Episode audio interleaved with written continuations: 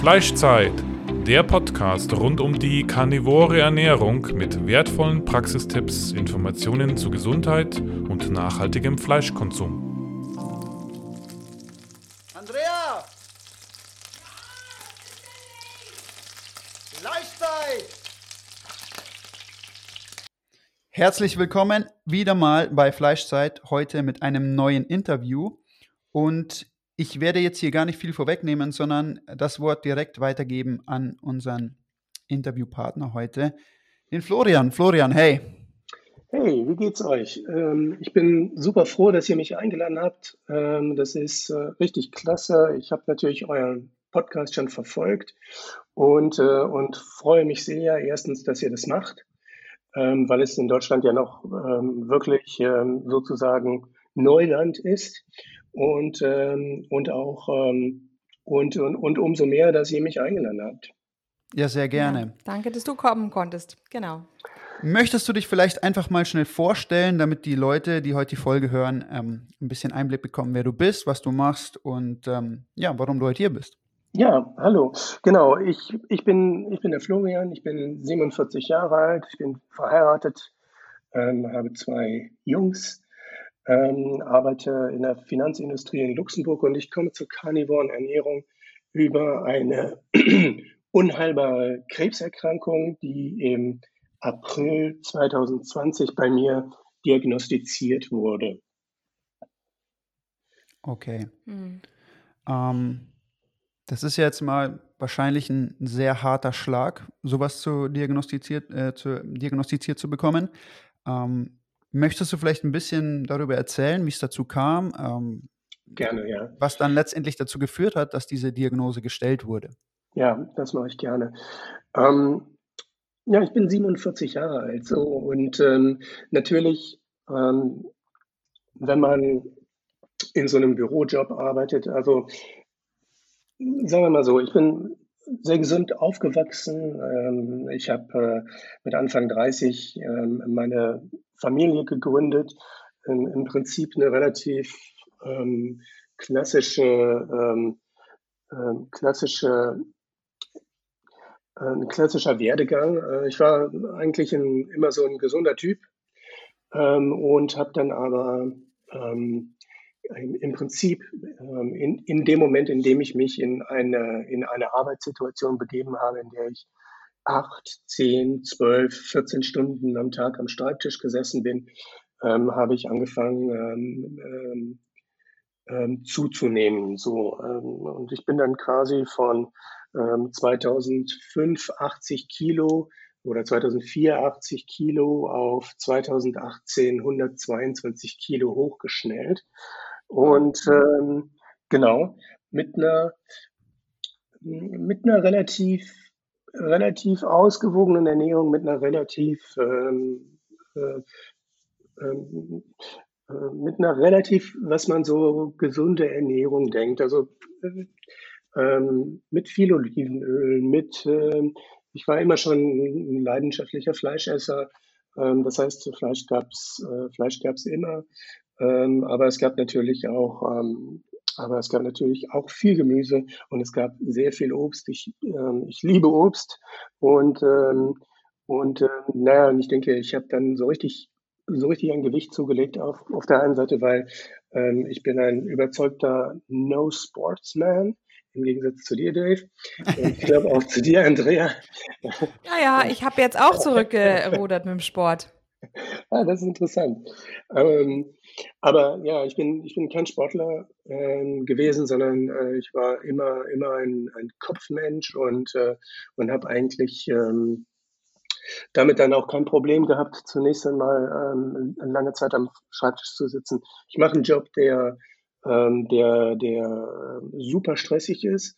Das heißt, da ist unglaublich viel Druck drin und, äh, und, und, du, und du verbringst einfach unglaublich viel Zeit im Büro und, äh, und klar, und es ist irgendwo natürlich auch erwartet, dass du, ähm, dass du in dieser, in, in, in dieser Branche, dass du für deine, für deine Kunden also eher 16 Stunden am Tag erreichbar bist als, ähm, beziehungsweise 20 Stunden am besten ähm, als, als nur acht. Also das, Ähm, das ist ganz klar. Ja, genau. Und dann bin ich fett geworden. Und ich war, ich war schon richtig ordentlich, ordentlich rund und habe irgendwann angefangen, äh, mich dann natürlich auch schlecht, abgeschlagen und so weiter zu fühlen und dann natürlich auch zu suchen, wie kann ich dieses Gewicht wieder loswerden. Und äh, diese Suche ähm, hat zu mehr sportlicher Aktivität geführt, hat nichts gebracht. Äh, dieses, diese Suche hat äh, geführt zu ähm, einer Paleo-Ernährung, ähm, auch mit sehr, sehr viel Fleisch schon. Also das war dann so 2008, wo ich da angefangen, oder 2000, nee, 2013, sorry, äh, wo ich angefangen habe, dann Wege zu suchen. Das hat aber jetzt wirklich nicht, nicht wirklich zum Erfolg geführt und auch, und vielleicht auch, ähm, weil ich damals noch wirklich so unglaublich davon überzeugt war, dass es einfach nicht gesund sein kann, viel Fleisch zu essen. Und da ist natürlich dieses, mhm. äh, die, die, dieses Dogma, ähm, was wir ja alle, was wir ja alle äh, kennen und dem wir alle unterliegen. Und ich habe auch, ja, es schmerzt einen heute ja wirklich zu sehen, wie wir, wie wir, wie wir das alle noch so in unseren Köpfen drin haben. Und ihr hattet auch schon Gäste auf eurer ähm, hier in diesem Podcast, die, ähm, wo dieses Dogma dann im Hintergrund, inzwischen wissen wir es besser, inzwischen wissen wir, wissen wir alle, das Fleisch tut uns nicht, nicht schlecht, im Gegenteil, es tut uns gut, aber trotzdem es ist super schwer, dieses Dogma abzuschütteln und sich davon wirklich frei zu machen. Das ist mir zum Glück jetzt gelungen und, ähm, und, und wie kam es dazu? 2018 habe ich meine Ernährung umgestellt auf Ketogene, habe das entdeckt. Das war der Schlüssel für mich, ähm, Gewicht zu verlieren. Ähm, und mhm. das ähm, heißt, das hat ähm, gut funktioniert, ja. ja. Ja, das heißt, dass also Paleo bei dir längst nicht das gebracht hat wie ketogene Ernährung. Das äh, habe ich aber auch ehrlich gesagt nur so ähm, einen Monat, äh, sechs Wochen gemacht und dann und dann und dann kam das schlechte Gewissen, ja. Ähm, und ähm, dann kam das schlechte Gewissen und hat ähm, und hat und hat gesagt, nee, das kann nicht richtig sein. Ja? Und auch und auch war der Leidensdruck damals nicht so hoch, es länger dann wirklich zu machen und, ähm, und auch sich quasi innerhalb der Familie, ich meine, ähm, Andrea, du weißt es sehr gut, wenn man in einer, in einer Familie lebt, dann ist es nochmal schwieriger, so einen Schritt zu machen äh, für sich alleine. Ja. Nicht? Ähm, und, ähm, und der Leidensdruck war da noch nicht so groß. Aber 2018 war so groß, dass ich immerhin einen Schritt in die ketogene Ernährung ähm, gemacht habe und erfolgreich gemacht habe und, durchge und sehr gut durchgehalten habe und dann auch wirklich sehr gut Gewicht verloren habe. Ähm, war der Leidensdruck nur aufgrund des Gewichts so groß oder hattest du andere körperliche Symptome oder vielleicht auch psychische Symptome, die Absolut, dazu ja. geführt haben, dass du gesagt hast, okay, ich muss jetzt was ändern? Also ähm, ich hatte, ähm, ich hatte keine in dem, äh, ich hatte auf jeden Fall körperliche Symptome. Ich war, ähm, ich war 45 und, und mir wurde klar, ähm, es macht mir inzwischen Mühe, meine Schnürsenkel zuzumachen. Das ist mhm. kein würdiges Leben. Ja?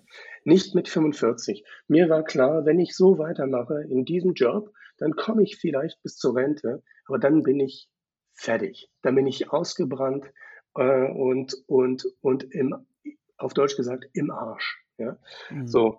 Und, ähm, und ich war nicht energetisch, äh, ich war abgeschlagen, ich war müde, ich war fett, ich konnte, ähm, ähm, ich konnte einen Kilometer laufen, ähm, aber dann wurde es, dann wurde es schwieriger. Dann fängt es dann an, äh, dann reiben die Schenkel aneinander und, äh, und, du läufst dich wund. Das ist kein würdiges Leben. Ja? So, dann habe ich gedacht, äh, das kann gar nicht sein. Ähm, ich war eigentlich früher als Kind immer ein dünner Hering. Ähm, irgendwas ist wirklich schief gelaufen ähm, und irgendwas muss ich umstellen. Und, und, und Keto war der erste Schlüssel dazu. Und dann ging es mir auch ganz schnell viel, viel besser. Ähm, und meine körperliche Leistungsfähigkeit hat sich super gesteigert. Ähm, ich, konnte, ähm, ich konnte auf einmal ich konnte auf einmal laufen, ich hatte auf einmal Energie, ich hatte äh, und ich habe dann auch festgestellt, ähm, ich hatte zwar nichts an mir selbst psychisch auszusetzen. Aber natürlich war ich in diesen, in diesen ähm, Zuckerwellen, ja, in diesen Insulinschwankungen drin. Und, ähm, und das hat mich ungeduldig gemacht. Das hat mich äh, nervös gemacht. Ähm, das hat mich ähm, wütend gemacht, beziehungsweise besonders ungeduldig und leicht äh, und leicht aufbrausend, äh, wenn ich dann Hunger hatte, wenn ich dann unterzuckert war. Ja? Also meine Angestellten können euch äh, können euch davon berichten, ähm, dass der Chef, äh, dass man, dass man in der Zeit um 11 Uhr lieber nicht zu ihm ging, sondern lieber um 14 Uhr, wenn er gegessen hatte. Ja? ähm, und genauso meine Kinder. In dem Moment, in dem ich auf Ketogen umgestellt habe, die haben dann festgestellt, oh, da gibt es einen Vater vor dieser Umstellung ähm, und, ähm, und einen Vater danach. Der ist, der ist, der ist anders. Der mhm. hat mehr Geduld. Ähm, der, äh, der lässt sich äh, nicht so schnell auf die Palme bringen. Und Andrea, ich glaube, du hast, du hast, äh, du hast, du hast diese Erfahrung auch gemacht. Ne? Genau dasselbe, ja, genau mhm. dasselbe. Ja, genau. Und das ist natürlich, also das, das war schon mal, ähm, das war schon mal, die, das war schon mal absolut super. Und, ähm, und, und ja, ähm, wenn man beruflich so stark belastet ist, klar, ich bin äh, teilweise nachts um vier aufgewacht und, und, und habe mir Gedanken gemacht über, über dieses oder jenes, was bei der Arbeit äh, passiert.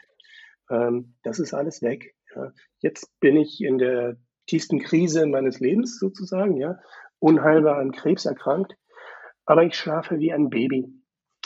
Ich, äh, selbst wenn ich in der Nacht aufwache, ich schlafe sofort wieder ein. Ich mache mir keine Gedanken. Ähm, ich bin äh, mental klar, ich bin mental stabil ähm, und, ähm, und, und, und habe eine, eine, eine psychische Kraft, die ich, an die, die ich mich nicht erinnere, jemals gehabt zu haben in meinem Leben. Ja, und das ist, und das ist super. Aber wie bin ich zu Carnivore gekommen? Ja, oder beziehungsweise, stopp mal ganz kurz, ähm, wie hast du überhaupt die Krebserkrankung ähm, äh, festgestellt? Wie kam das auf im April letzten Jahres? Genau, ja, also Ende 2019 gab es eine Episode, da, da habe ich, da ich dann zwischenzeitlich mal gedacht, okay, dieses, vielleicht ist es ja eine tolle Idee, wenn man jetzt, ähm, wenn man jetzt dieses, diese ketogene Sache noch weiter äh, pusht und äh, ich mache jetzt ähm, veganes Keto. So, eine tolle, also jetzt weiß ich, was für eine blöde Idee das war, aber gut. Äh, damals habe ich das gedacht, habe ich gedacht, ich probiere, vielleicht probiere ich das einfach mal. Mal eine Woche, zwei, ob das überhaupt praktikabel ist. Und dann weiß ich noch, da habe ich am, da habe ich dann ähm, am ersten Tag habe ich mir gedacht, ach, na gut, wie mache ich das? Wie kriege ich viel Fett rein? Und habe dann so ähm, äh, Kokosnussstücke gekauft. Die sind jetzt nicht ideal, weil da auch noch äh, ein bisschen Zucker drin ist, aber naja gut, eine Menge Fett. Und okay, habe dann eine Menge von dem Zeug gegessen und dann irrsinnige Schmerzen bekommen. Und ähm, wie ich jetzt hinterher wusste, wie ich jetzt weiß, ähm, haben, hat diese, äh, dieser, dieser massive ähm, Nuss, äh, Kokosnuss, ähm, Berg dazu geführt, ähm, dass ich ein, fast einen Darmverschluss bekommen habe. Und das sind natürlich irrsinnige Schmerzen. Wer das schon mal hatte, der weiß, das sind wirklich, wirklich große Schmerzen. Das vergeht dann so nach einem Tag. Und äh, dann kann man auch wieder ins Büro gehen. Das ist prima. Ähm, und ähm, ja, so das war das erste Mal. Dann war eine ganze Weile Ruhe. Ich dachte, ach, das war jetzt nur irgendwas. Ich, ich muss mir keine Sorgen machen. Und dann fing Also du an, hast weitergemacht mit, ähm, Entschuldigung, du hast weitergemacht mit Keto dann?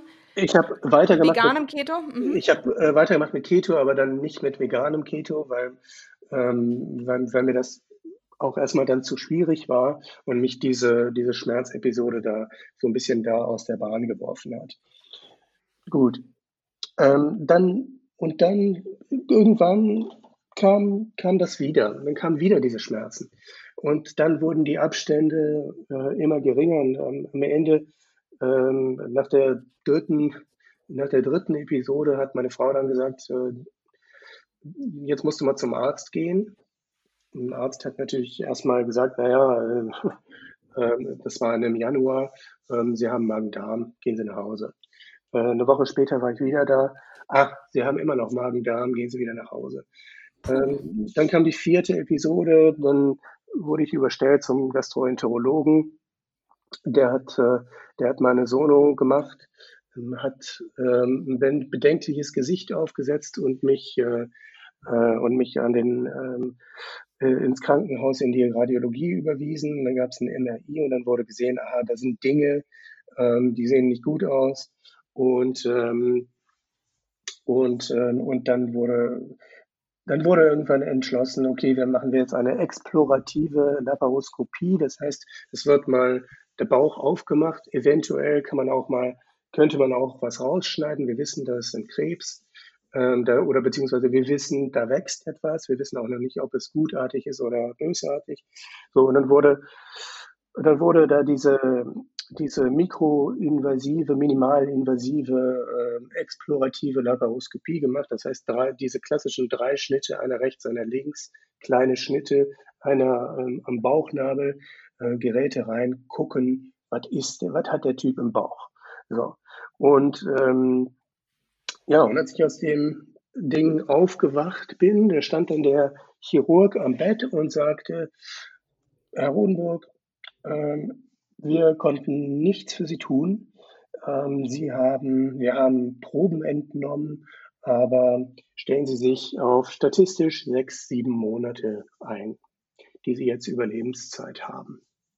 Hm, Wahnsinn. Und, wie, wie, ähm, war das in, in, in, dem Moment für dich, diese Diagnose zu bekommen? Möchtest du, möchtest du das vielleicht mal ein bisschen beschreiben?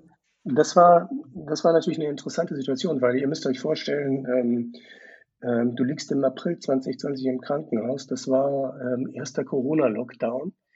Ähm, ich war allein. Ja? Das heißt, ähm, da konnte auch keiner besuchen da, da, bist du, da bist du allein. Und das war dann, ich hatte ein Einzelzimmer, das war ganz gut.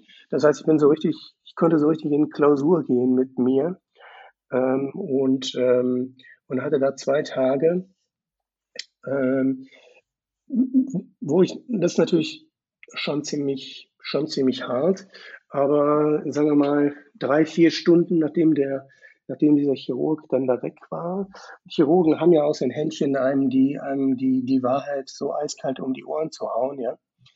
Hm. Ähm, also der hat das jetzt nicht unbedingt feinfühlig gemacht, sondern der hat mir das wirklich vor den Latz geknallt.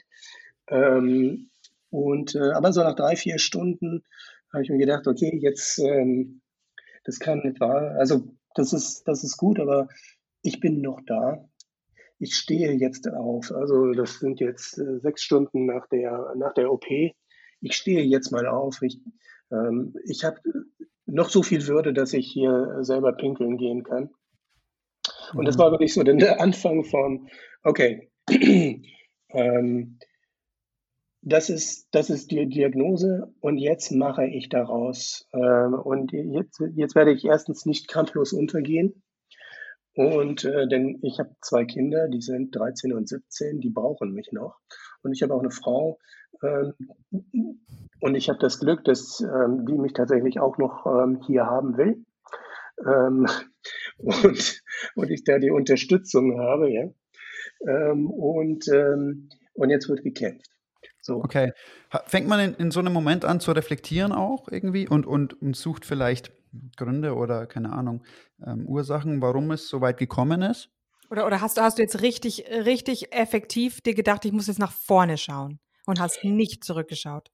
Ähm, ja, also ich habe so ein bisschen reflektiert. Mir, mir, ist dann unbedingt, mir ist dann in ungefähr klar geworden, was wohl die Gründe sind, warum ich so einen Krebs entwickelt habe. Ja? Und äh, dieser Krebs, der sitzt bei mir in der Bauchhöhle das heißt, der wächst, äh, der wächst von außen in den Darm ein. Es ist kein Darmkrebs. In Wirklichkeit weiß man auch gar nicht, was für ein Krebs es ist. Genau. Das kommt auch mal vor. Ähm, aber ja, ich habe ein bisschen reflektiert, aber ich habe so ein, ähm, ich habe so ein, so ein bisschen so ein unbekümmertes Gemüt. Ich schaue vor allem nach vorne, ganz ehrlich. Und, ähm, und äh, ja, und, und das ist sicherlich eine Charakterfrage und da habe ich wahrscheinlich auch wirklich Glück. Ich belaste mich nicht damit, was war oder was, äh, was man hätte irgendwann mal anders machen können. Äh, ich sage mir natürlich jetzt, okay, wäre vielleicht ganz gut gewesen, ähm, das schon früher die Ernährung vollkommen umzustellen. Aber im Prinzip, ähm, ja, das ist, das ist für mich, das ist für mich nicht wichtig. Was für mich heute wichtig ist, ist erstens, ich bin heute da, ich bin jetzt da und, ähm, und natürlich jetzt mit dem, was da in mir passiert ähm, so weit zu kommen wie möglich. Und, ähm, und es war tatsächlich dieser Chirurg, der mich in die karnivore Ernährung geschickt hat. Nicht, weil er Karnivor gut findet, sondern, ähm, sondern ich habe ihn natürlich gefragt, was soll ich denn jetzt noch essen?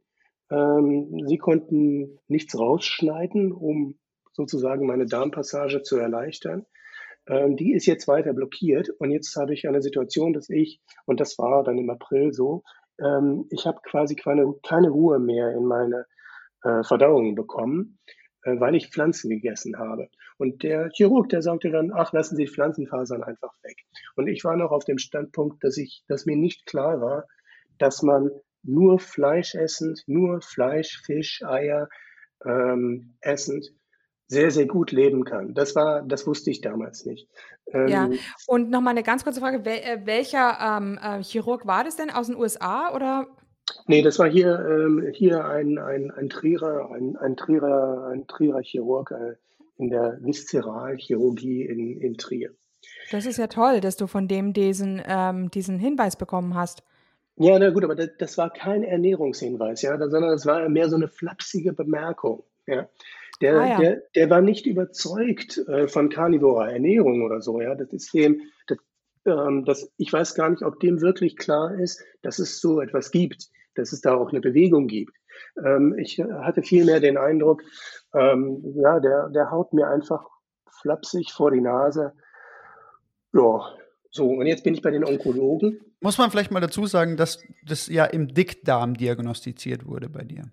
Genau, das wächst von außen in den Dickdarm rein. Also genau. gibt es also gibt's einen Teil, der ist außerhalb und dann gibt's, äh, dann, dann wächst das da rein, ja. Und äh, daher erklärt sich das eigentlich relativ logisch, wenn man eben Carnivore sich ernährt, tierische Produkte zu sich nimmt. Genau. Ähm, ist natürlich die, die, der Großteil der Verdauung einfach äh, im Dünndarm. Im, Im, Dünndarm, genau, ja. Und dadurch wird vollkommen der Dickdarm entlastet. Und ähm, dann kommt dazu, durch die Bioverfügbarkeit eben dieser Nährstoffe wird sehr, sehr, sehr, sehr, sehr viel aufgenommen im Dünndarm und gelangt eben so gut wie nichts mehr in den Dickdarm.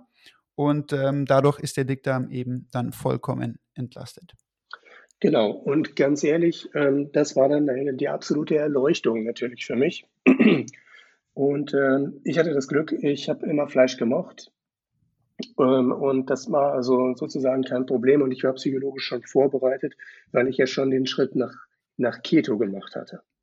Und, und, äh, und sicherlich fiel es mir dann leichter, das so umzustellen. Ich hatte den Kuchen schon aus meinem Leben gestrichen. Ich hatte schon zu viele Sachen aus meinem Leben gestrichen.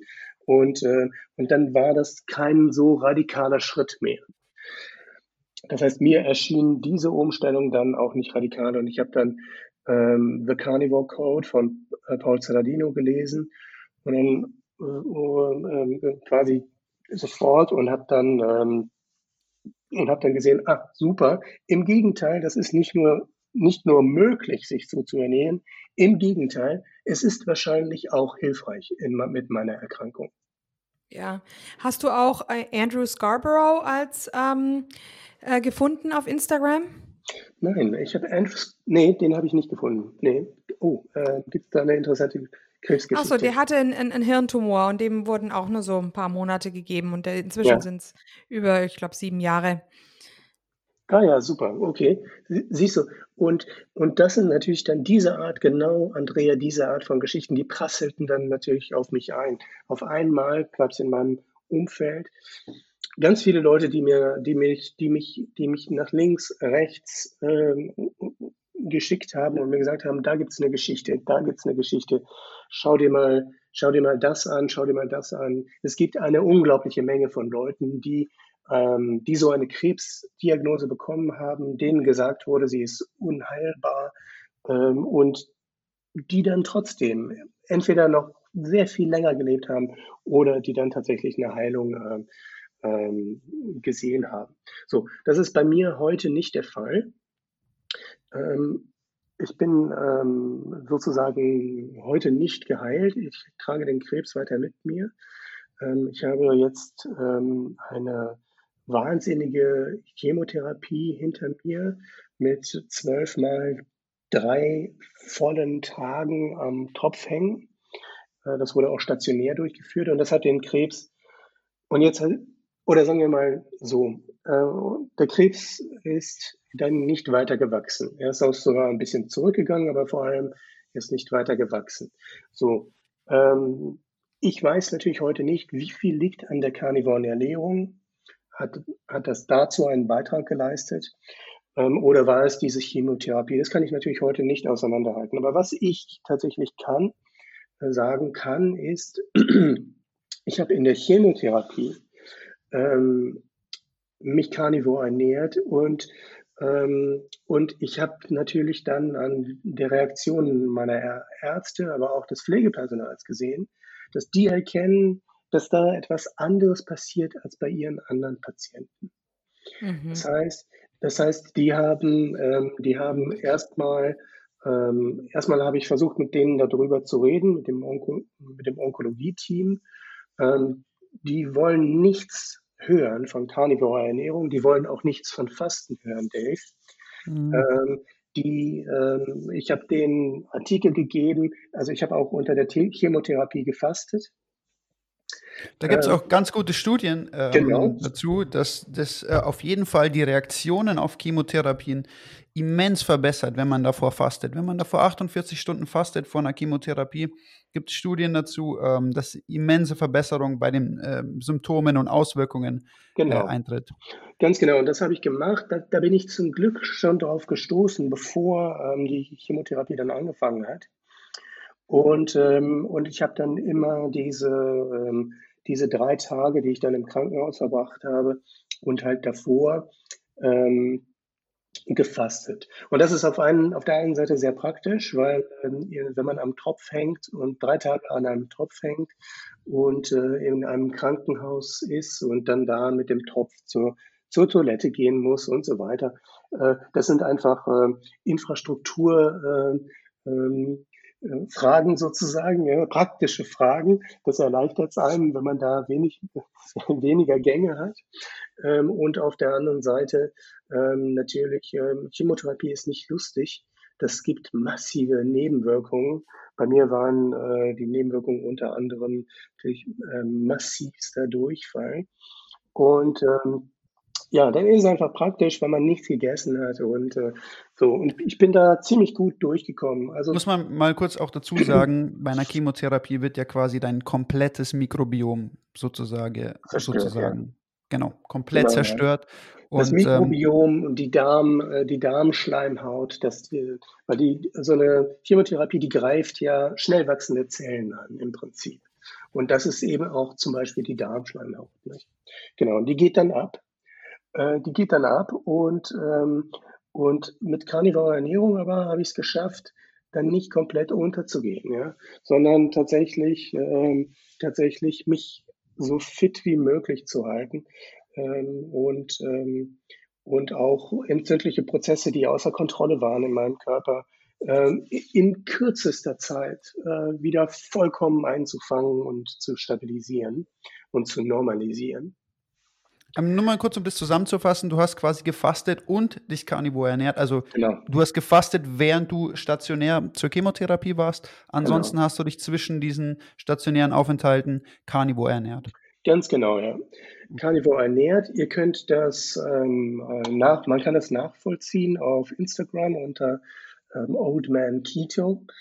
Ähm, ein Konto, was ich ähm, eigentlich schon aus der in der Keto-Zeit ähm, aufgesetzt habe und wo ich ähm, am Anfang erst so Keto-Meals gepostet habe, aber dann eben auch diese, diese Carnivore-Meals. Und ich hatte dann zum Glück Paul Saladino gelesen und der hat halt äh, natürlich diesen Nose-to-Tail-Ansatz, äh, vertritt der sehr stark, zum Glück, äh, wie ich fand. Auf der einen Seite, weil ich davon überzeugt bin, dass das natürlich gut ist, äh, damit man, damit man all die Vitamine, äh, die man braucht, bekommt, die man ja nicht nur aus dem Muskelfleisch ziehen kann, aus dem mageren, sagen wir mal. Und äh, aber auch einfach, weil ähm, das mir eine Möglichkeit gegeben hat oder weil das äh, mir die Öffnung gegeben hat, einfach auch Dinge zu entdecken. Und das war natürlich auch gar nicht so, ähm, gar nicht so schlecht, dass man dann in der Situation, und ich bin ein neugieriger Mensch, ähm, der Spaß hat an Entdeckung, dass man dann so ein bisschen getrieben wird, auch zu sagen, okay, äh, wie ist es denn, ähm, wie ist es denn eigentlich Gehirn zu essen? Wie ist es denn eigentlich Leber roh zu essen? Ähm, wie ist es denn eigentlich ähm, mal eine Sülze aus Schweinsfüßen zu kochen? Ja? Ähm, und lauter solche Dinge. Ja? Und äh, genau, und ich habe da einen sehr ähm, breit gefächerten Ansatz verfolgt. Ich habe äh, ich hab tierische Produkte gegessen, aber ich habe versucht, da ähm, viele verschiedene Dinge zu essen. Ja. Hast du auch mal mit, ähm, also es ist ja auch dieser Nose-to-Tail-Ansatz, ist ja auch der Ansatz von Paleomedicina. Hast du eigentlich mit diesen Ärzten mal Kontakt aufgenommen, weil die sind ja auch gerade im Bereich Krebs ähm, sehr genau. ähm, versiert? Ja, ich habe nicht direkt mit ihnen Kontakt aufgenommen. Also die, ähm, ähm, ich habe Kontakt bekommen mit Menschen, die ähm, die dort in Behandlung sind. Und ähm, ich habe mich eingehend beschäftigt mit ihr, mit deren Programm und habe ähm, und habe auch ähm, also es gibt bei der bei den bei der Paläomediziner kann man ähm, da kann man ähm, deren Ratgeber herunterladen. Das heißt, für eine kleine Gebühr kann man sich deren Ratgeber kaufen. Und das habe ich gemacht. Ähm, das habe ich das habe ich gemacht und den heruntergeladen, gelesen ähm, und, und gesehen, was die, äh, was die da vorschlagen. Jetzt war ich aber natürlich in dieser Chemotherapiephase und der, der Paläomediziner-Ansatz ist extrem restriktiv. Und, ähm, und vor allem, ähm, und vor allem ähm, sind da Mengen, ähm, also werden da da wird auch mit kalorischem Defizit gearbeitet. Und das war natürlich in dieser Chemotherapie-Situation, in der ich eher ähm, darauf wirklich achten musste, dass ich auch mein Gewicht halte, dass ich nicht noch mehr Gewicht verliere, ähm, war das quasi nicht möglich. Außerdem, ja. ganz ehrlich, ja. ähm, ähm ganz, aber, aber die, die Grundprinzipien ähm, habe ich natürlich da trotzdem auch verfolgt. Das viele Fett essen und ähm, und so, ja.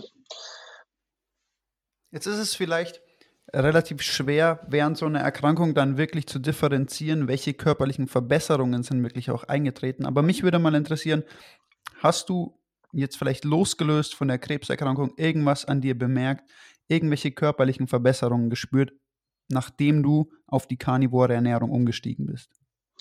Ja, klar, auf jeden Fall. Also ähm, Erstmal, ähm, erstmal natürlich war es wahnsinnig gut zu sehen, wie, ähm, wie sich diese, dieser gesamte Verdauungsapparat ähm, ähm, erholt, ähm, wie der gesamte Verdauungsapparat davon äh, profitiert, wie man, ähm, wie verrückt es ist, ähm, dass, dass, dass die Ideen, die wir eigentlich haben, dass Fleisch schwer verdaulich ist, hm. ähm, ähm, überhaupt nicht stimmen sondern dass im Gegenteil ähm, die, die, leichteste Mahlzeit ähm, ein Kilo ähm, ein Kilo Rindfleisch sein kann, die, die am leichtesten verdauliche Mahlzeit. Und, ja. ähm, und ich merke, und ich merke, ähm, dass ich eine innere Kraft äh, trotzdem weiter habe, trotz massiver Chemotherapie.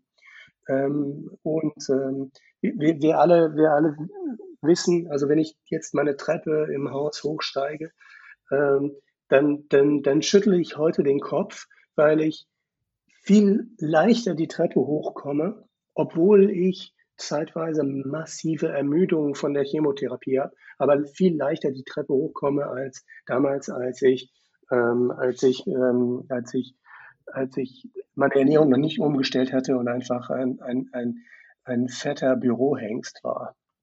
Ja. ja. Und du hast ja jetzt, ähm, was ich, also du, die Chemotherapie ist jetzt abgeschlossen. Du hast doch jetzt wieder begonnen zu arbeiten, wenn ich das richtig genau. verfolgt habe auf Instagram. Ganz genau. Und das ist auch so ein bisschen, das ist tatsächlich Teil meines, äh, meines Kampfes.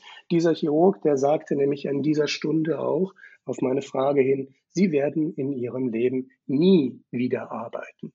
Und, mhm. ähm, und, ähm, und ich habe mir gesagt, dass, dass ähm, kommt überhaupt nicht in Frage. Ähm, das geht gar nicht. Und ich habe dann, nachdem diese erste große The Chemotherapiephase abgeschlossen war, ähm, habe ich dann zwei Wochen später ähm, am 1. Dezember dann wieder angefangen zu arbeiten. Jetzt mit so einer Wiedereingliederungsmaßnahme. Wir haben ja hier in Europa ähm, ähm, das Glück, dass das Arbeitsrecht ähm, solche Dinge ermöglicht. Und ich arbeite jetzt noch nicht wieder Vollzeit, ich bin bei 50 Prozent. Und, ähm, und in meinem Job heißt, ähm, heißt 50 Prozent natürlich auch irgendwie mehr als vier Stunden, aber ich kann mir das sehr flexibel ähm, einteilen. Ich profitiere von der Corona-Situation dadurch, dass alles im Homeoffice stattfindet. Das heißt, ja. ähm, das, das, ähm, das erleichtert es mir auch, denn ohne meinen Mittagsschlaf komme ich nicht durch den Tag, ähm, ähm auch jetzt noch nicht. Ähm, aber, ähm, aber genau, ja, ich, ich arbeite wieder. Es wird eine weitere Chemotherapie geben. das wird jetzt im weiteren Verlauf dieses dieses Monats entschieden werden, wann wir wie genau da mit einer weiteren Chemotherapie weiterarbeiten, was, was nötig ist. Aber, ähm, aber ja, ähm, für mich ist ähm, Arbeit, glaube ich, auch wichtiger als äh, eine Reha-Maßnahme. Mhm, Und mhm. äh, die Reha-Maßnahme ist auch die karnivore Ernährung. Ja, also ähm, ähm, und bist du dir sicher, dass die Chemotherapie ähm, auch wirklich was gebracht hat? Willst du nicht einen längeren, einen längeren Zeitraum mal abwarten, ob es sich nicht genauso ähm, ja, äh, stagniert, ähm, wie es mit der Chemotherapie stagniert hat? Weil es gibt ja viele Skeptiker gegenüber der Chemotherapie. Also ähm, zum Beispiel die in Paleo, bei Paleomedicina sagen ja eigentlich keine Chemotherapie. Genau, ähm, ja. Das ist eine unglaublich interessante Frage, Andrea. Und ähm, ich, ich muss sagen, ähm, Chemotherapie ähm, macht mir auch weiterhin Angst. Ähm, selbstverständlich. Ich kann nicht sagen, was der Faktor war, der mir erlaubt hat ähm, oder der diesen Krebs jetzt aufgehalten hat. War es die Chemotherapie oder war es meine Ernährung? Ähm, ich kann es nicht sagen. Ähm, ich habe irgendwie natürlich schon Lust, ähm, gar nicht Chemotherapie weiterzumachen, auf der einen Seite, aber auf der anderen Seite ähm, dadurch, dass ich es nicht sagen kann und dadurch, dass man natürlich auch als Familienmensch in ja, irgend, irgendwo auch unter Druck steht, das zu tun, was, äh, was nötig ist, um diese Krankheit zu besiegen, ist das eine, eine super schwierige Frage. Und tatsächlich, Andrea, ich heute habe ich die Antwort noch nicht. Ja, und, ja ähm, kann ich mir vorstellen. Aber, aber diese Skepsis ähm, der Chemotherapie auch gegenüber, ähm, die teile ich auch ähm, natürlich. Diese Bedenken, die teile ich auch. Ähm, mir ist das mir ist absolut bewusst, dass Chemotherapie und vor allem mit dem Ansatz, der bei mir verfolgt wird, denn bei mir wird ja kein Heilungsansatz verfolgt, sondern es ist tatsächlich so, man möchte nur Zeit gewinnen. Man möchte mir nur mehr Zeit geben. Und jetzt ist die Frage natürlich, wie sehr beeinträchtigt die Chemotherapie das Wohlbefinden und die Lebensqualität? Und wie sehr ist diese Zeit, die diese Chemotherapie jetzt vielleicht erkaufen kann, vielleicht aber auch nicht, ähm, wie sehr ist die beeinträchtigt von den unglaublichen Nebenwirkungen der Chemotherapie? Und, ähm, und, und das ist und das sind die Fragen natürlich, die ich mir stelle. Und ähm, ähm, selbst, selbstverständlich. Und ich habe das große Glück, ähm, dass ich mit ähm, Thomas Seyfried in den USA Kontakt aufnehmen konnte. Wir haben das Internet ah, ja. heute. Ja. ja. toll, mit dem Professor. Mhm. Ganz genau. Und ähm, wisst ihr was? Und ich sage es allen ähm, Krebspatienten, die von diesem, dieser Forschung gehört haben, also metabolische Ansätze in der Krebstherapie. Und ich sage es euch, wir sind in einer modernen Zeit, jeder kann eine E-Mail schreiben. Ich habe an, an, an, an Thomas Seyfried eine E-Mail geschrieben und was hat er gesagt? Er ist zurückgekommen und hat gesagt, Florian, bitte verstehe, dass ich dir keinen medizinischen Rat geben kann.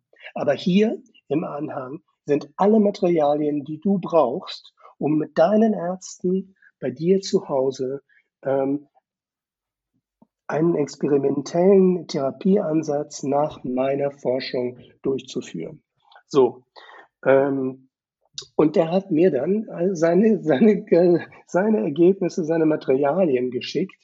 Und, ähm, und damit konnte ich zu meiner Hausärztin gehen, die eine Hausärztin hier in der Nähe von Trier ist, auf einem Dorf, ähm, eine Dorfhausarztpraxis betreibt und die sich das angesehen hat und gesagt hat, na gut, mit ihrer, mit ihrer Diagnose, das heißt, sie sind unheilbar erkrankt, ist es im Prinzip auch nicht schlimm, wenn wir, wenn wir versuchen, ähm, andere Ansätze ähm, zu verfolgen und die jetzt mit mir ähm, dann auch parallel zur Chemotherapie diesen Ansatz äh, verfolgt und mich da äh, beobachtet sozusagen. Ja. Und jetzt werden wir in, über die nächsten Monate sehen, ob, vielleicht das auch etwas bringt. Aber eins ist sicher, karnivore Ernährung wird für mich ähm, immer jetzt für den Rest meines Lebens ein Bestandteil sein, auch der Gesunderhaltung. Ja, und sind es dann ähm, auch nochmal, also macht, kann die Ärztin tatsächlich das ausführen, was der Thomas Seyfried macht? Das ist doch irgendwie was mit Gluta, ähm, mit diesem Oh Gott, ich habe mal einen Artikel darüber geschrieben, aber ich kann mich nicht mehr daran erinnern. Ähm, äh, ähm, Glutamin, an das, was Glutaminstoffwechselhemmung, genau, ja. Und ah, ähm, ja. genau, und Andrea, das ist, äh, das ist total witzig, ähm, denn ähm, es gibt quasi, es gibt drei Medikamente, also die, die Pfeiler dieses Ansatzes sind ähm, keinerlei Glucose aufnehmen. Das heißt, ähm, eine glukosefreie Ernährung, das tue ich natürlich schon mit der karnivoren Ernährung, zumindest großteils. Also die Glucose, die auch in der Leber drin ist, die kann ich natürlich nicht umgehen. Und dann, ähm, und dann wird zeitweise ähm, der Glutaminstoffwechsel gehemmt. Ähm, und, ähm, und und dazu muss ein Medikament ähm, ähm, gegeben werden. Da gibt es dann drei Stoffe, da, da gibt es dann drei Medikamente, die da, äh, die da in Frage kommen. Das eine kann nur intravenös ähm, ähm, gegeben werden, ist sehr teuer. Und die anderen beiden sind, ähm, ähm, sind Präparate, die eigentlich entwurmen sollen. Also das eine ist tatsächlich ähm, ein, ein, ein Antiparasitenmittel für den Menschen und das, und das dritte ist, ist eins für Hunde. Und ich habe mir das dann für Hunde gekauft ja. ähm, und habe das meiner Hausärztin auf den, auf den Schreibtisch geworfen und ihr gesagt, gut, passen Sie auf, äh, ich habe jetzt, ich nehme jetzt schon mal diese, diese Hundewurmkur. Ähm, und, ähm, äh, und sie hat dann gesagt, ach, wissen Sie was, äh, das würde ich an Ihrer Stelle auch machen, aber ich verschreibe Ihnen jetzt mal die Wurmkur für Menschen, einfach damit wir sicher sind, ähm, äh, damit wir sicher sind, dass, ähm, dass, ähm, dass Sie ein, ein, ein, ein, ein, ein, ein sauberes Produkt sozusagen. Ja, ähm, okay. ja, ja, ich würde jetzt ganz gern dazwischen, jetzt ist mir das Ganze wieder gekommen, ähm, äh, damit die Zuschauer oder Zuhörer auch ein bisschen Bescheid wissen über diesen Krebsstoffwechsel. Und ähm, das ist auch der Grund, weshalb der es ist ja so, es gibt manche Tumore, die nur von Zucker leben, ne, die nur von Glucose leben. Ja. Und die kann man also durch eine ketogene Ernährung definitiv ähm, bereits abtöten ähm, oder, oder zum, zum Sterben, zum Absterben bringen. Und es gibt andere Tumore, die von beidem ähm, äh, leben können, entweder von der Glucose oder von Glutamin. Und Glutamin ist aber ein Eiweiß, wenn ich richtig bin, das ja. im ganzen Körper ähm, nötig ist und im ganzen ja. Körper verstoffwechselt ja. wird. Das heißt, man kann es im Grunde nicht komplett aus dem, äh, also aus dem Körper eliminieren. Und, aber der Herr Seyfried hat festgestellt, wenn man es immer wieder für eine kurze Phase ähm, komplett ähm, ähm, unterdrückt, dann sterben da schon einige dieser Krebszellen ab und genau. man kann auf diese Art und Weise Stück für Stück ähm, den, den Krebs eben ähm, richtig ähm, ja, unterbinden ähm, oder ähm, die Tumore unter Druck setzen. Ja. Genau, unter Druck setzen, vielleicht zurückdrängen. Und das ist natürlich eine unglaublich spannende Sache. Ähm, und, ähm, und ich hoffe persönlich, dass das bei mir auch ähm, jetzt Früchte trägt. Ja, ganz klar. Wie lange machst du das schon? Ich mache das jetzt, ich mache das jetzt sechs Wochen. Ah ja, das also noch nicht ähm, lange. Mhm. Genau, das ist noch nicht lange. Ähm, das geht auch ja nicht über Nacht. Das wird noch äh, bis ja, das wird noch einige Zeit brauchen, bis man, bis man, bis man da ähm, Erfolge sieht. Ich hoffe, dass das, äh, dass das etwas, äh, dass das etwas macht. Ähm, und ähm, ja, ich sag nur, ähm, drückt mir die Daumen. Machen wir auf alle Fälle. Auf jeden Fall. was mich jetzt interessieren würde, was isst du denn jetzt zurzeit? Wie sieht deine Ernährung jetzt äh, wirklich aus äh, gegenwärtig? Und ähm, wie geht auch deine Familie damit um? Ähm, vielleicht erstmal, was du jetzt letztendlich isst oder wie, wie dein Essverhalten aussieht. Und dann können wir vielleicht mal darauf eingehen, was das für deine Familie bedeutet, für dein Umfeld bedeutet auch. Ja, genau. Also ähm, ich esse, ich esse Fleisch, Eier, ähm, ein bisschen Käse, Fisch. Welches Fleisch isst du? Wenn wir jetzt ich, mal ganz, ganz differenziert und genau da reingehen. Ja, ähm, ich habe natürlich gesehen, dass, ähm, dass das Fleisch von Wiederkäuern wohl das scheinbar beste, ähm, das beste Fleisch ist. Das heißt, ähm, ich versuche eine Menge Rindfleisch zu essen. Ich ähm, esse, äh, ich esse auch Lamm. Ich habe das Glück, dass ich einen Jäger hier um die Ecke wohnen habe, ähm, der mir, ähm, ähm, der mir Hirsch, der mir Reh ähm, ähm, bringt. Ähm, ich esse aber auch liebend gern Schweinefleisch, ähm, versuche da auch nachhaltig produziertes Schweinefleisch ähm, zu, zu konsumieren und äh, möglichst wenig mit äh, mehrfach ungesättigten Fettsäuren belastetes Schweinefleisch zu finden, was quasi unmöglich ist. Aber ähm, denn auch Bio-Schweinefleisch äh, wird ja durchaus auch mit ähm, ähm, ähm, wird ja auch durchaus belastet sein, wird ja, es wird ja auch da mit Soja. Ähm, mit Soja gefüttert. Soja und, und Mais, genau. Genau, gefüttert und so. Also ja, aber ich liebe das Schweinefleisch einfach so sehr. Ähm, ähm, ich bin offensichtlich tatsächlich, also ich bin offensichtlich ein tief in dem im Schweinefleisch verwurzelter Mensch. Ähm, und, und, äh, und, und frage mich schon, ob ich da irgendwie genetisch äh, vorbelastet bin, ähm, dass, mir das, dass mir das Schweinefleisch ähm, so nahe liegt. Ich esse auch Hühnchen, äh, ich versuche das nicht so oft zu machen, aber ich tue es und ich tue es auch, äh, um in den Genuss zu kommen, mit der Familie im Prinzip das gleiche essen zu können wie mit der Familie. Weil 80 Prozent meiner Mahlzeiten äh, finden neben der Familie her statt. ähm, und aber natürlich versuche ich, und ich habe die vollste Unterstützung äh, der Familie auf meinem Weg. Die feiern also auch meine Posts auf Instagram. Das ist eigentlich ganz, ganz, ganz lustig und auch süß irgendwie. Ähm, und ähm, ähm, aber natürlich versuche ich auch Dinge zu machen, die einfach familienkompatibel ähm, sind, damit man durchaus, damit man noch diese Familienmahlzeiten hat, wo man alle, wo man, wo alle zusammen um den Tisch sitzen. Ja. Und da mhm. ist zum Beispiel Huhn eine gute Möglichkeit ja. ähm, bei uns. Ich, ja. Ja, ich kann mich auch noch daran erinnern, dass du eigentlich, als ich dich viel beobachtet habe im Sommer, hast du auch sehr, sehr viel Fisch gegessen. Machst du das immer noch? Genau, der, der Fisch ist in letzter Zeit ein bisschen in den Hintergrund getreten, äh, muss ich ehrlich sagen. Und das ähm, hat auch mit meiner äh, mit, meiner, mit meiner Frau zu tun, die sehr gerne, äh, sehr viel, sehr gerne Fisch isst und die irgendwie auch im Moment eine weniger fischige Phase hat, sagen wir mal.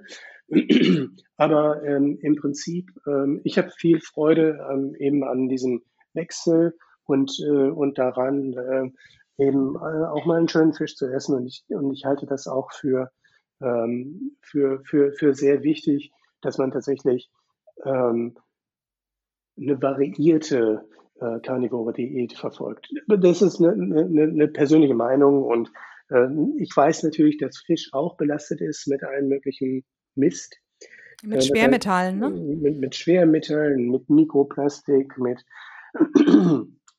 also ähm, am Ende des Tages können, müssen wir uns klar sein, dass wir mit unserer Ernährung nicht vollständig, ähm, nicht vollständig ähm, nur das eine ideale ähm, Essen äh, bekommen können und, und wir, wir werden nirgendwo ähm, etwas bekommen, was nur gut für uns ist, was überhaupt gar keinen negativen Aspekt in, in gar keiner Art und Weise hat. Ja, ja man sagt ja auch etwas, ähm, Belastung oder, oder Reiz ist auch eine Form der ähm, Hormese oder Hormesis. Ähm, Hormesis, ja. Hormesis, ja, die eben auch ein bisschen anregt. Den Körper, das braucht er ja auch. Genau, ja. Aber natürlich habe ich, ähm, habe ich auch festgestellt, dass mein Körper ähm, empfindlicher wird. Also ähm, ähm, jetzt ähm, reagiert der, wenn, wenn da mal Pflanzen kommen.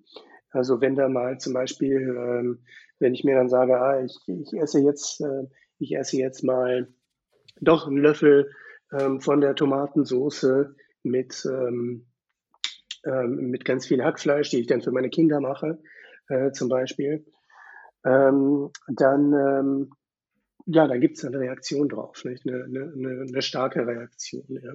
Wie sieht die aus? Äh, das, das, das, möchte er nicht, das, das stößt er ab. Das heißt, da gibt es dann, äh, da gibt's dann einen Dünnpfiff. Ja. Ähm, okay. Und, äh, und, und es ist wirklich interessant, wie, wie da jetzt stark, stark reagiert wird ja, auf diese Nachtschattengewächse, was ja vorher, was vorher nie der Fall war. Also ich konnte ja. früher alles essen. Wie kannst du das eigentlich, also wie versuchst du das zu erklären? Also ich habe immer noch keine, von keinem Arzt eine, eine offizielle Erklärung für dieses Phänomen, welches ja alle Karnivoren haben, ähm, äh, gefunden, die sagen, äh, früher habe ich keinen Durchfall auf Tomate bekommen und jetzt bekomme ich ihn. Wie kannst du das erklären? Also die, die, ähm, die, die wissenschaftliche Erklärung habe ich natürlich nicht, aber, ähm, aber offensichtlich, aber offensichtlich ähm, hat mein Körper ist das ein Messinstrument im Körper, mit dem der Körper bestimmt, das sind Dinge, die mir gut tun, die möchte ich drin behalten und das sind Dinge, die mir nicht gut tun, die möchte ich nicht drin behalten, ähm, hat sich offensichtlich äh, geschärft. Ja? Ähm, und und das, äh, da, da, da bin ich offensichtlich feinfühliger geworden.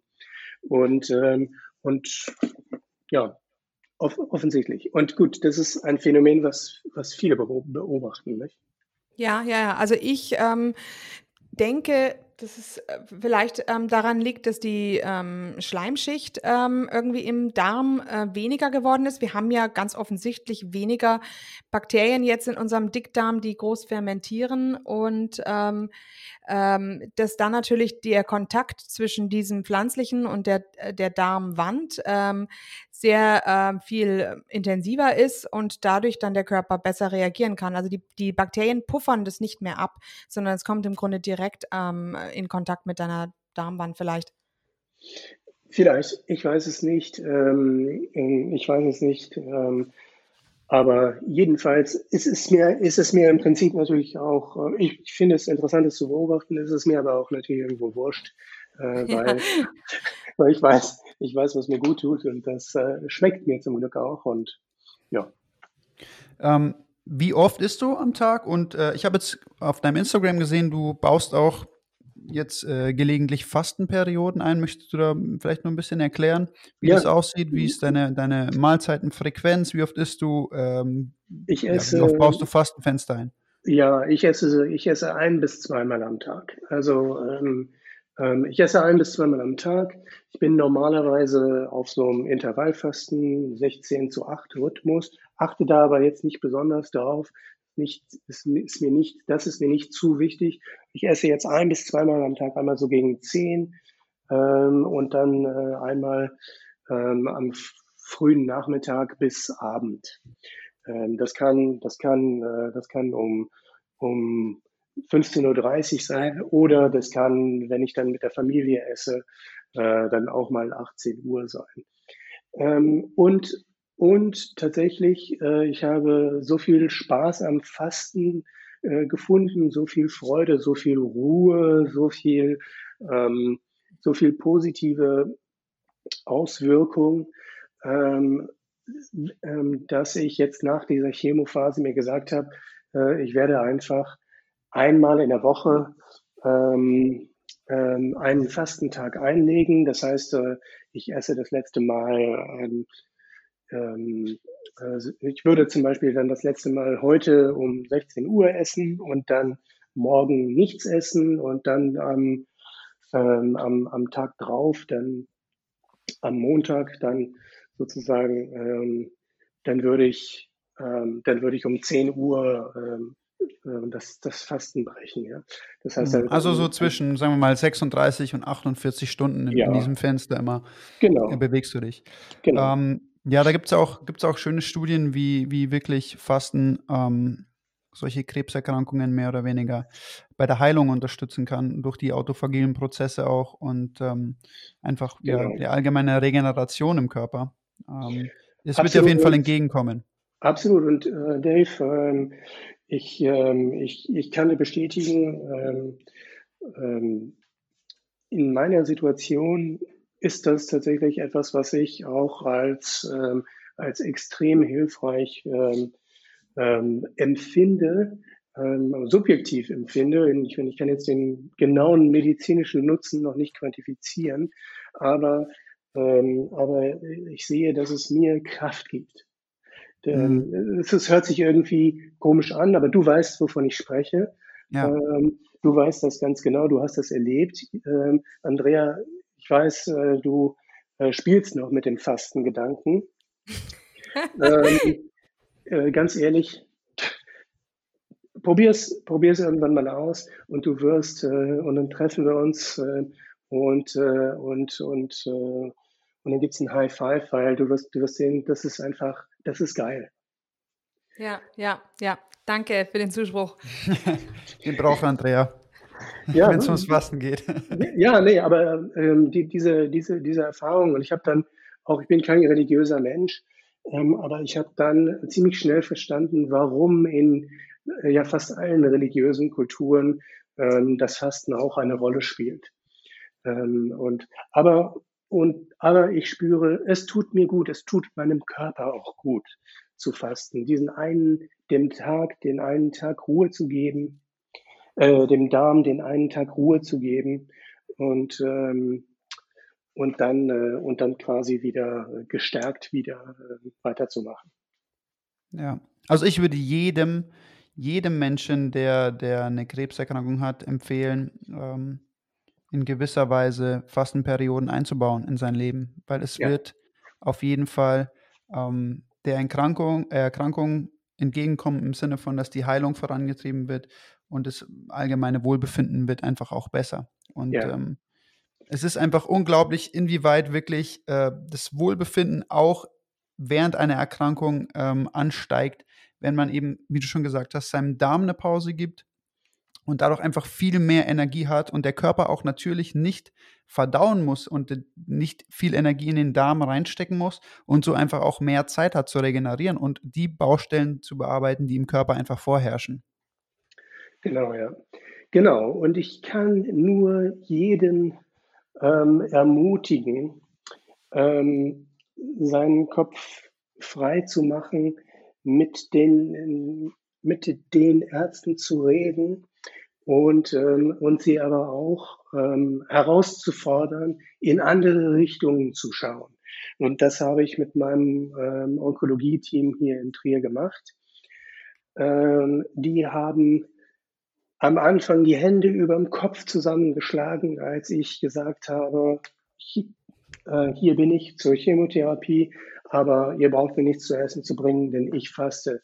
Und ich hatte äh, mich schon mit Artikeln, äh, wissenschaftlichen Artikeln, Publikationen bewaffnet. Und, ähm, und als dann der Chefarzt kam, um mit mir zu schimpfen, da ähm, habe ich ihm dann die Literatur gereicht.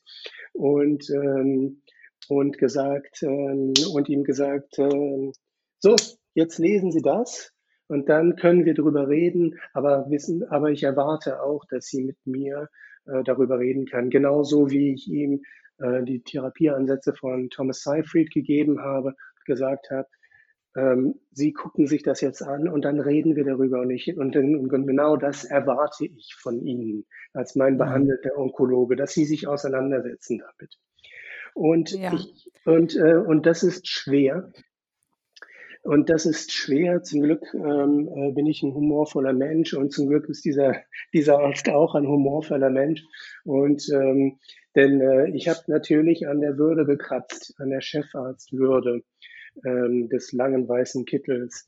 Und ähm, und, äh, und habe versucht, äh, als Laie mitzureden. Das wollen die natürlich eigentlich nicht. Die wollen einem eigentlich ihr Programm ähm, ähm, ähm, aufdrücken.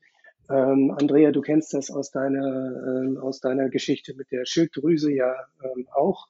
Die wollen, dass ja. man das Programm, das Standardprogramm fährt und, ähm, und aber sie möchten auch nicht wirklich jetzt eine große, groß sich mit dem Patienten dann noch auseinandersetzen. Ja. Ansonsten. Ja, äh, ja, wie war es denn am Ende? Hat er dann wirklich mit dir darüber diskutiert oder hat er das bis heute, ähm, schiebt er das bis heute vor sich her? Also ähm, äh, es kam dann zu Ansätzen von Diskussionen, aber, ähm, ähm, aber natürlich, ähm, natürlich ist das, geht das Wegschieben äh, trotzdem auch weiter. Und, ähm, und natürlich muss man es, muss man auch, muss man auch verstehen, dass so jemand, ähm, dass, dass so jemand im, im Prinzip solche Ansätze nicht verfolgen, äh, verfolgen kann, solange ähm, weil es, weil es eben, weil es eben auch ein, ein Risiko darstellt, solange es eben noch keine großen Studien gegeben hat.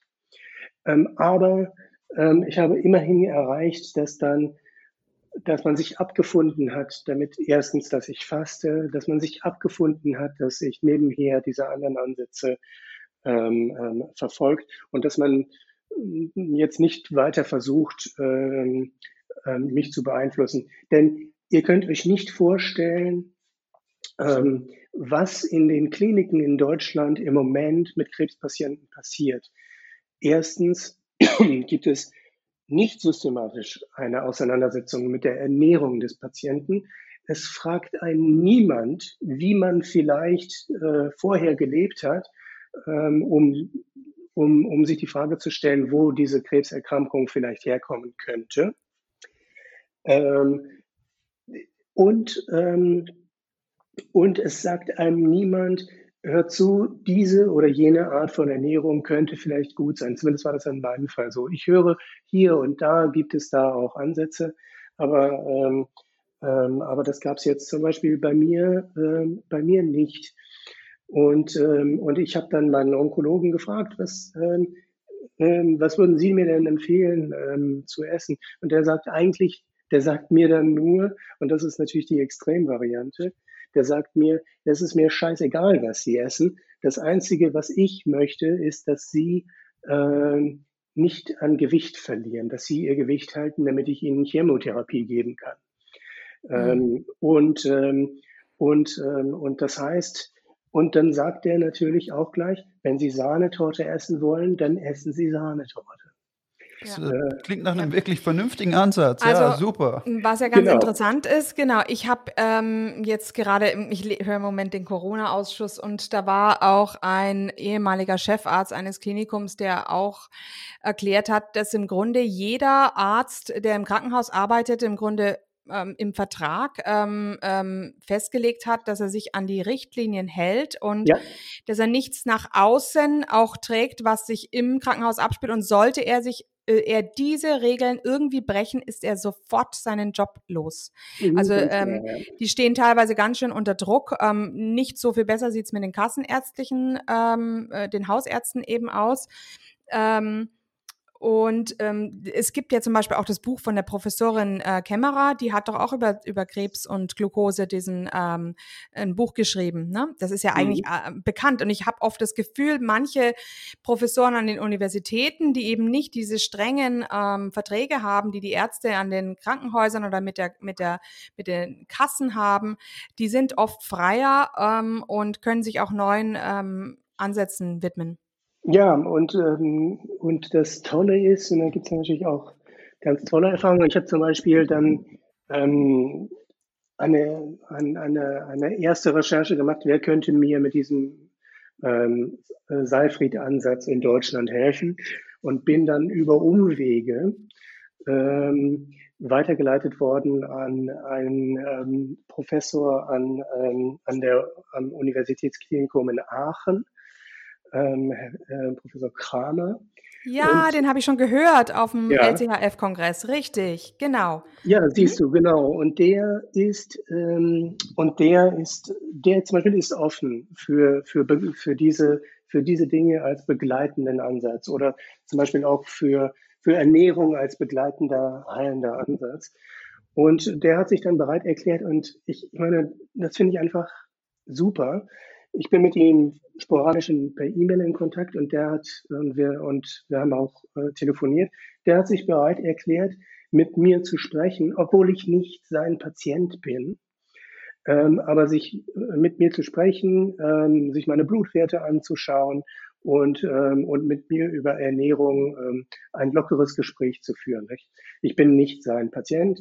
Ähm, er kann mir, er hat mir keine Rechnung geschrieben, ähm, aber er hat sich äh, er hat sich zwei, drei Stunden Zeit für mich genommen und sich mit mir auseinandergesetzt.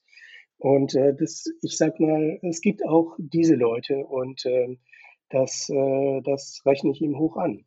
Genau, aber was ich dazu ähm, äh, erfahren habe, ich glaube, er macht das mit der ketogenen Diät auch nur, ähm, das ist nicht seine offizielle Anstellung an dieser Uni, er macht das genau, also wirklich als zusätzliche Freizeit, da sieht man mal, wofür ja. wir geben wir eigentlich Steuergelder aus. Äh, also ähm, das macht er wirklich nur freiwillig und er ähm, sammelt im Moment auch ähm, Geld, weil er wirklich die ketogene äh, Diät zusammen mit Krebs ja, glaube ich, erforschen möchte. Genau, genau. Da gibt, da gibt, äh, ähm, da gibt es äh, da gibt es Bestrebungen, dass man da, dass man da jetzt Studien macht. Und, ähm, und ja, ich, ich, ich schaue hoffnungsvoll nach Aachen. Ähm, auf der einen Seite für mich, aber auf der anderen Seite eben für so viele andere, die nach uns kommen werden. Ja, ja toll. Mhm. Gut, zum Abschluss des heutigen Interviews ähm, gebe ich wie immer die Frage weiter, was würdest du denn den Menschen vielleicht mitgeben wollen? Und Leuten, die vielleicht ähnliche Erkrankungen haben wie du oder allgemein auch Carnivoren Leuten oder Leute, die vielleicht Carnivore werden wollen. Was ist dein, ähm, ja, dein Ansatz oder das, was du weitergeben möchtest? Ja, heute, heute ist, ist mir natürlich klar geworden, wie unglaublich gut einem dieser Ernährungsansatz tun kann. Und ich möchte eigentlich, wenn dann, ähm, wenn dann ähm, vor allem sagen, habt keine Angst davor, ähm, euren Kuchen wegzulassen, habt keine Angst davor, ähm, viel Fleisch zu essen, ähm, sondern besinnt euch auf das, was ihr, was ihr eigentlich seid da draußen. Ihr seid, ähm, ihr seid Säugetiere, die, die einfach das sind, was sie heute sind, weil, weil sie viel Fleisch gegessen haben in, in der Vergangenheit. Und wir werden alle davon profitieren, ähm, ähm, wenn, wir, wenn wir viele tierische Produkte ähm, konsumieren. Und ich versuche es mit meinen Kindern zu machen. Meine Kinder sind auch nicht umgestellt äh, komplett, die essen Kohlenhydrate. Aber wenn ich, ähm, aber ich kann tatsächlich sehen, wenn ich so Kuriositäten einbaue wie ähm, in der Tomatensauce ist dann eben auf einmal das Rindernierenfett, äh, was ich ausgelassen habe, ähm, drin. Und es ist einfach eine richtig fette Soße. Dann sehe ich hinterher an meinen Kindern, äh, wie sie noch über Stunden lang sich besser fühlen, als wenn sie die Tomatensauce ohne diesen Zusatz gegessen haben. Und witzigerweise, das sind dann die Soßen, wo sie dann hinterher kommen und sagen, die war richtig gut. Obwohl ja. sie nicht, nicht wissen, was es ist was diesen Unterschied gemacht hat. Ne? Ja, also ich denke auch die tierischen Fette haben gegenüber den pflanzlichen Fetten, auch wenn es theoretisch geschmacklich dasselbe ist, ähm, aber es hat auf die unseren Geist, auf unsere Psyche, auf unser auf unser Gehirn einen so eine stärkere Auswirkung. Ich kann es mir auch nicht erklären, weil ja eigentlich das Gehirn sich sein Cholesterin selber zusammenbaut, also Cholesterin die Blut-Hirn-Schranke nicht über, äh, ähm, überschreitet. Aber äh, wenn wir viel Cholesterin zu uns nehmen, und das ist ja eigentlich der Hauptunterschied zwischen äh, pflanzlichen und tierischen Fetten, dann tut uns das dennoch unheimlich gut für unseren Kopf, unser Hirn, ne? Ja. Ganz genau. Und das kann ich absolut bezeugen und ich kann es nur jedem empfehlen. Und, ähm, und ich kann, ähm, und ich habe mit vielen Menschen geredet. Dave, du hast auch mit vielen Menschen geredet, Andrea, du auch. Und wir wissen alle, wie verhaftet ähm, die Menschen sind in, in, diesen, in diesen Ideen. Wir müssen viel Pflanzen essen, wir müssen viel Früchte essen, äh, wir müssen äh, wir, wir können nicht überleben, wenn wir nicht, ähm, wenn wir nicht diese, ähm, ähm, ähm diese na, Fiber äh, für den, für den Darm. Ähm, Ballaststoffe, ja. Genau, diese Ballaststoffe essen. Ähm, und ja, lasst euch nichts vormachen, es ist alles Quatsch. Ihr könnt, ihr könnt, ihr könnt überleben, in, wenn ihr nur Tiere esst. Es ist überhaupt gar kein Problem. Gut, dann würde ich sagen, nehmen wir das direkt als Schlusswort und bedanken uns bei dir für diese wirklich sehr interessante Folge. Und wir haben dich natürlich jederzeit wieder gerne hier, um äh, wirklich auch den Fortschritt in deiner Therapie vielleicht mal wieder zu besprechen und ähm, einfach allgemein, wie es dir geht nach einer gewissen Zeit jetzt mit der Erkrankung und mit der Ernährung. Ja, vielen Dank, Florian. Hm? Ja, und ich danke euch ganz herzlich. Alles klar dann würde ich sagen, was das für heute wieder mit Fleischzeit. Wir hören uns, je nachdem, Sonntag oder Mittwoch, je nachdem, äh, wann wir diese Folge äh, hochladen für euch. Wir wünschen euch einen schönen Tag oder Abend, je nachdem, wann ihr es hört. Und äh, bis zum nächsten Mal. Ja, tschüss. Florian bleibt noch drin, gell? Und hier unser Haftungsausschluss. Alle Inhalte im Podcast werden von uns mit größter Sorgfalt recherchiert und publiziert. Dennoch übernehmen wir keine Haftung für die Richtigkeit, Vollständigkeit oder Aktualität der Informationen. Sie stellen unsere persönliche, subjektive Meinung dar und ersetzen auch keine medizinische Diagnose oder ärztliche Beratung. Dasselbe gilt für unsere Gäste. Konsultieren Sie bei Fragen oder Beschwerden immer Ihren behandelnden Arzt.